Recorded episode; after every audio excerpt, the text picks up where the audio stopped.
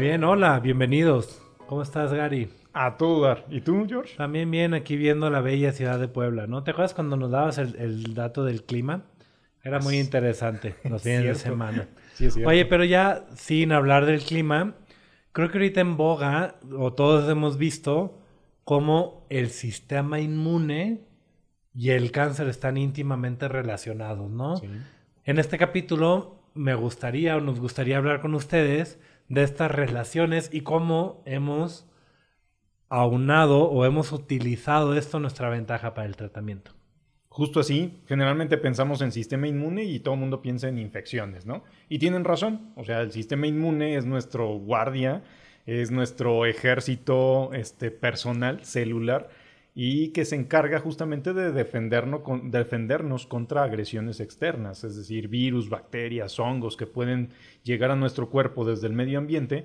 Nuestro sistema inmune es el encargado de repelerlos, controlarlos, deshacerse. de Como una ellos. policía. Como una policía, Ok. justo así. Y entonces a mí se me viene a la mente o, o el ejemplo de, y entonces si el sistema inmune es la policía del cuerpo, tanto para ataques extraños, ¿no? Virus, bacterias, pero también para cosas internas, ¿no? Justo así. Cuando algo nace o sale mal, en este caso el cáncer, el sistema inmune debería de, de ser la policía contra ese tumor, ¿no? Entonces, ¿el cáncer soborna al sistema inmune? Justo como lo dices, el, el sistema inmune también es el encargado de la vigilancia interna.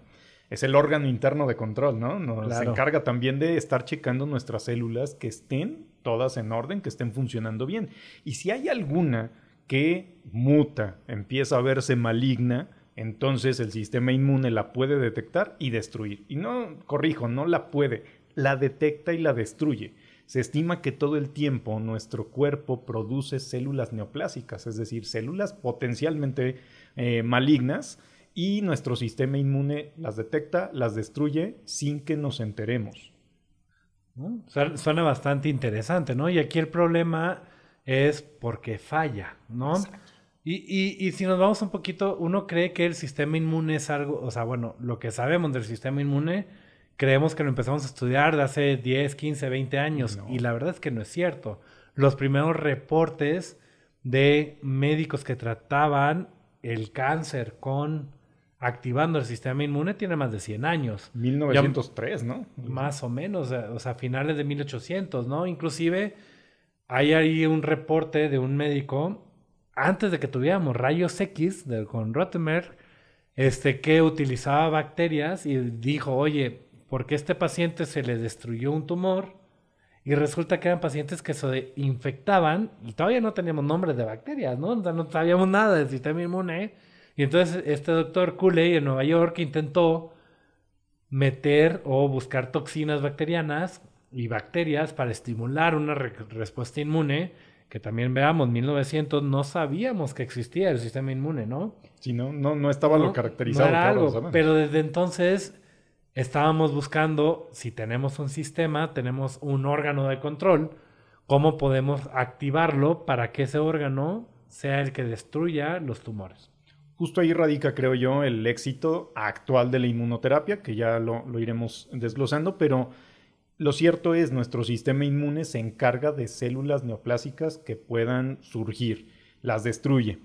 Pero esto llevaría a, pues entonces, ¿por qué existe el cáncer, no? Si, si todos tenemos sistema inmune y es competente, ¿por qué hay gente que tiene cáncer? Fíjate que eso me gusta pensarlo de la siguiente manera, ¿no? Al final el sistema inmune tiene que reconocer cosas extrañas. Exacto. El cáncer viene de una célula propia. Así es. Es una célula que muta y se modifica, pero al final sigue siendo una célula propia. Sigue siendo mi propia célula la que se vuelve mala. En mi analogía de policías y ladrones, ¿no? La, o sea, nadie nace siendo narcotraficante, ¿no? O sea, es un proceso, ¿no? Y al final el narcotraficante se va a esconder dentro de, o sea, de nuestra población, ¿no? Tú no sabes quién es narcotraficante hasta que lo atrapa la policía, ¿no? O hasta que hace algo súper feo. hasta que se da a notar, ¿no? Hasta que se da a notar, hasta que el exceso se da a notar. Y entonces, el cáncer aprovecha esto y se camuflajea, a pesar de que sí es algo, es algo totalmente diferente, se camuflajea y es el lobo vestido de oveja. Justo así, a mí me gusta pensar para entender que la célula neoplásica, a pesar de que tiene muchas moléculas mutadas, alteradas, y que eso la evidencia ante nuestro sistema inmune y lo hace notorio, eh, también utiliza credenciales falsas. Es como si trajera su INE eh, apócrifo de Santo Domingo. Sí, claro. Este... Como nuestros títulos. Ah, no, ¿qué pasó? No, digas eso porque no nos van a creer. No, es cierto, no es cierto. Son, son legales. Son, legales, ¿no? Ese no, no es de Santo Domingo. Bueno, eh, justo, justo el punto es que la célula neoplásica utiliza credenciales falsas, como un INE, un pasaporte falso, pero creíble, que muestra la célula del sistema inmune y la célula del sistema inmune se traga el anzuelo y dice, pues sí, es de aquí, déjalo ir. Claro. Y entonces esa célula neoplásica puede seguir viviendo, reproduciéndose y viajando, ¿no? Claro.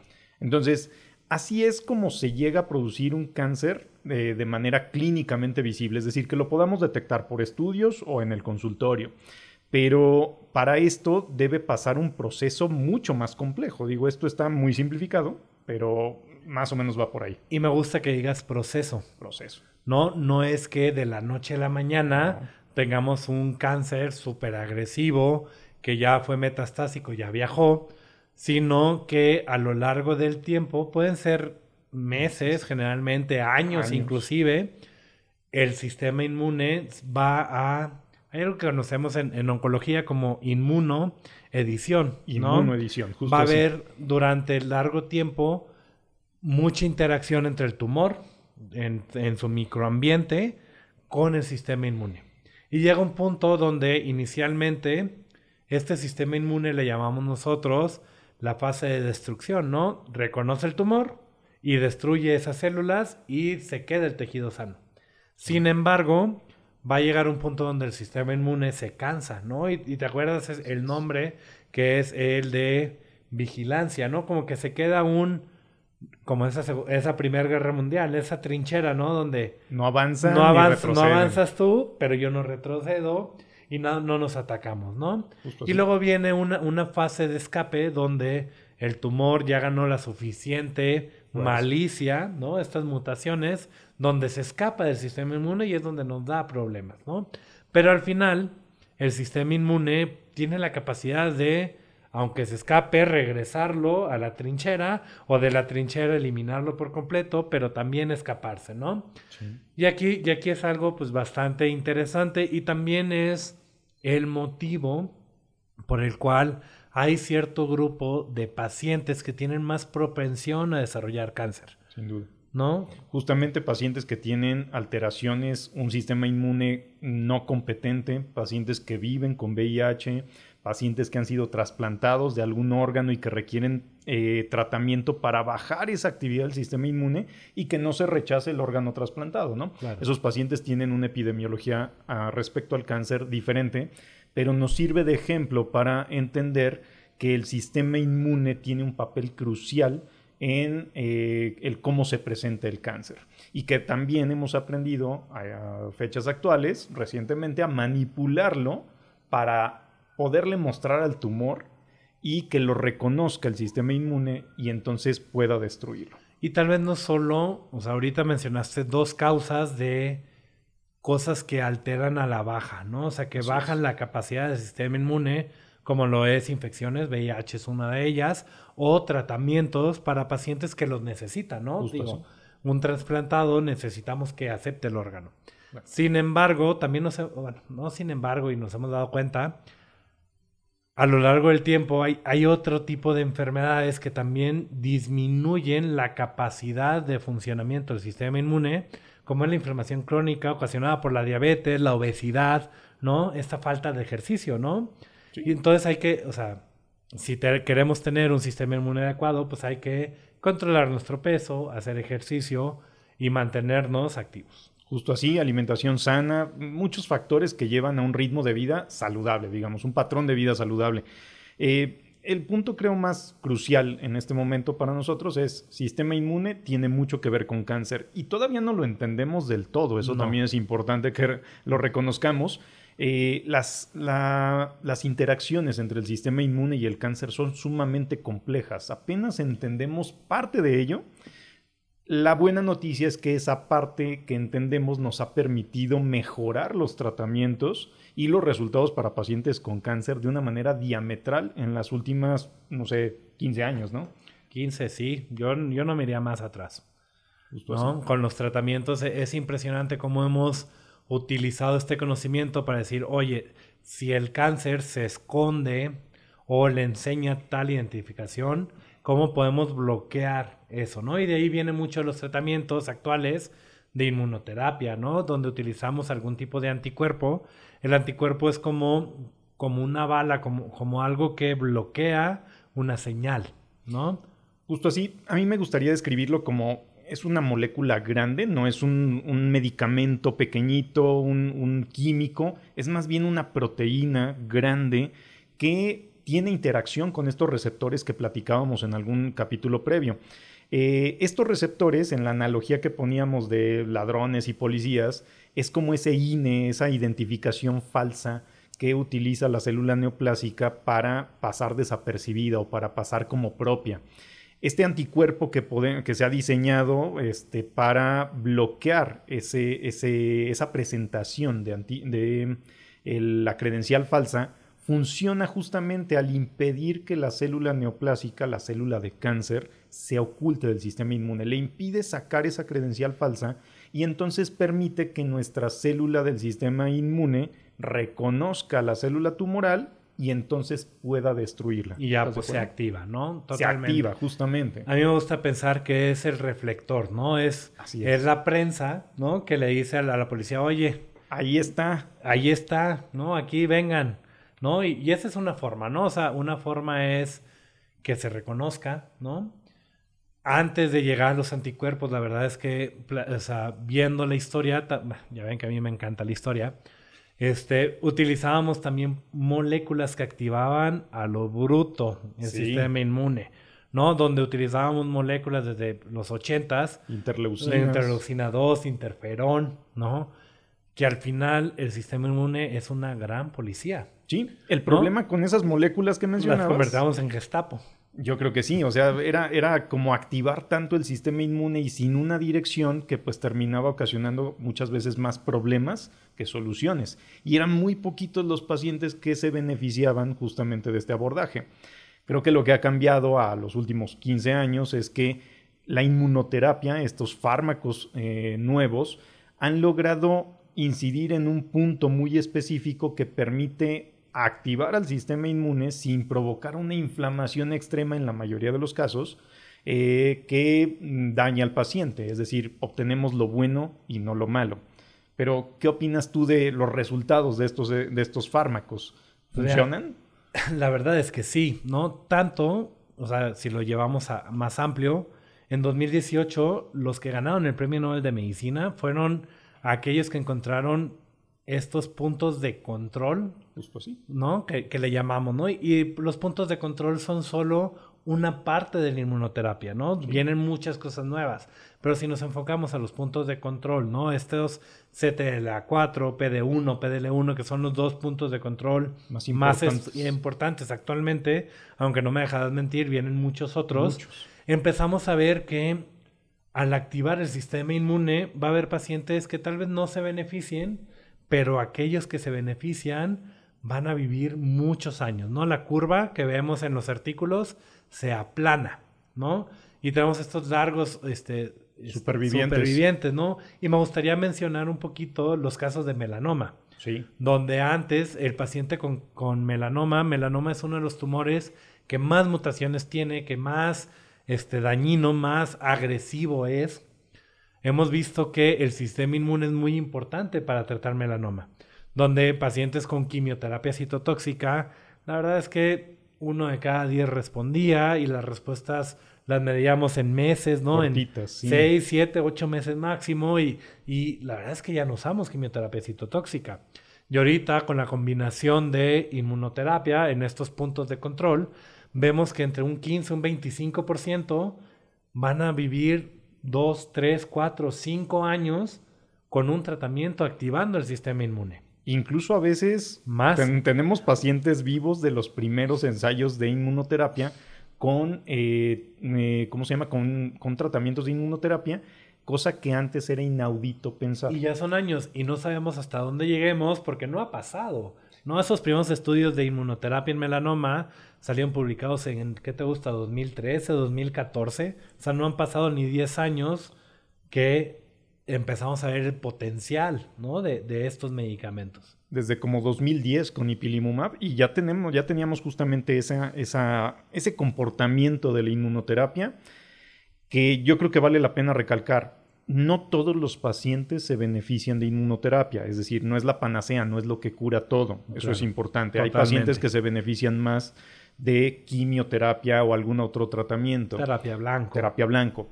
Pero aquellos pacientes que responden, como ya bien anotabas, a la inmunoterapia tienen esa posibilidad de tener esa respuesta a largo plazo, cosa que no veíamos antes. Como uno de cada cinco, uno de cada seis pacientes que recibe este tratamiento y su oncólogo lo dirige muy bien, lo acota en la indicación, puede tener una supervivencia a largo plazo y eso pues ya nos va acercando a esa imagen que tenemos de, de curación, ¿no? Justamente. Y lo que te iba a decir es, son medicamentos, como bien dijiste al principio del programa, que no nos dan tanta toxicidad, ¿no? Que, que son, son medicamentos que no, generalmente no merman la calidad de vida del paciente. La gran mayoría de los pacientes que reciben inmuno, digo, depende de la combinación, el fármaco, hay muchas aristas y la susceptibilidad propia de cada paciente. Pues algunos pueden tener problemas muy, muy graves, Pero los mínimos. pero son los mínimos. O sea, se estima 2-3% de los pacientes con problemas muy graves. Y el 90% de los pacientes sí tiene algún efecto adverso, pero suele ser, pues, comezón en la piel, ¿no? Prurito, un poquito de cansancio. cansancio. No, generalmente. Pero es importante mencionar que la inmunoterapia ahorita nos enfocamos un poquito en los puntos de control, ¿no? Estos checkpoints, como llaman los amigos del gabacho, ¿no? que bloquean esta interacción y cada vez tenemos más puntos de control. Sin embargo, creo que vale la pena mencionar, no son la única tipo de inmunoterapia, ¿no? ¿No lo es? Creo que hemos visto también desde hace muchos años vacunas contra el cáncer, ¿no? Donde utilizamos este, el cipilaucel en cáncer de próstata o inclusive utilizamos vacunas para evitar la formación de cáncer como BPH. Sí, digo, ese será tema para hablar, yo creo que de la génesis del cáncer, Y eh, la oncogénesis de viral. Pero eh, sí, tienes toda la razón. Las vacunas tienen también una larga trayectoria en cuanto a inmunoterapia eh, en el cáncer. Sin embargo, no habían tenido todo el, el resultado que esperábamos, ¿no? Claro. Sin embargo, las cosas van cambiando. Hace poquito, hace un par de días, vi una nota por ahí que utilizando la misma tecnología de las vacunas contra COVID, pues se han estado produciendo tratamientos contra el cáncer y con resultados sumamente alentadores. Todavía están en fases de ensayo clínico, claro. investigación. Pronto, creo yo, veremos esos resultados, pronto quizá en unos dos, tres años. Pero en tanto, pues creo que el cometido principal de, de esta charla era el abrir ese panorama, ¿no? El mostrar que no todo es quimioterapia citotóxica.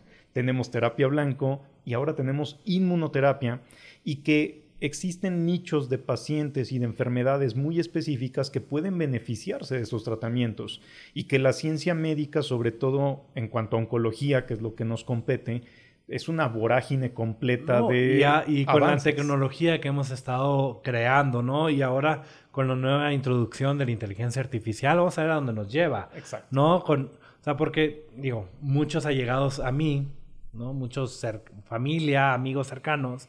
Oye, ¿viste la nota del paciente en Brasil que, que utilizaron las famosas CAR-Ts, ¿no?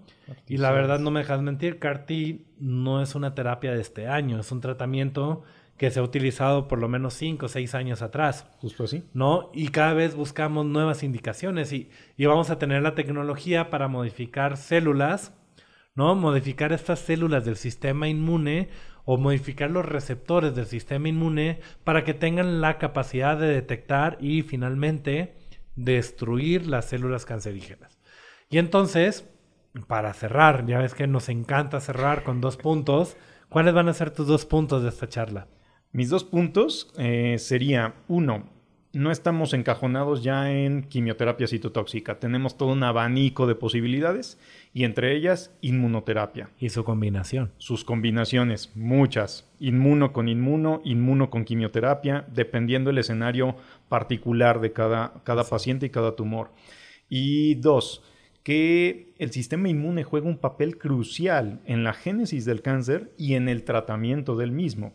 Afortunadamente estamos aprendiendo cada vez más que el tratamiento lo podemos llevar por ese camino y que no estamos limitados, bueno, ahora sí, a algunos fármacos, pero que pronto veremos una explosión de nuevas indicaciones y de nuevos fármacos, nuevas dianas moleculares que podamos utilizar para que nuestros pacientes reeduquen su sistema inmune y puedan sobrevivir al cáncer. Totalmente, ¿no? Y, esta investigación no solo va a enfocar y ese va a ser mi punto, uno de mis puntos finales, no solo va a estar enfocada a nuevos tratamientos, nuevos blancos, hemos visto que utilizar microbiomas o bacterias de pacientes que responden bien en inmunoterapia, las podemos trasplantar, las podemos utilizar, podemos ver por qué un paciente se responde o no, ¿no? Y, y meter esta combinación o este combo de sistema inmune, infecciones, bacterias buenas que tenemos en nuestro cuerpo y la activación, ¿no? Entonces, saber que vienen muchas cosas, muchas cosas muy buenas en cuestión de inmunoterapia y cáncer. Y por último, volver a mencionar, ¿no? Para poder tener esta información tenemos que seguir avanzando, tenemos que participar, tenemos que seguir preparándonos, tenemos que entrar a ensayos clínicos, tenemos que buscar no solo el cáncer, sino todo lo que está alrededor, ¿no?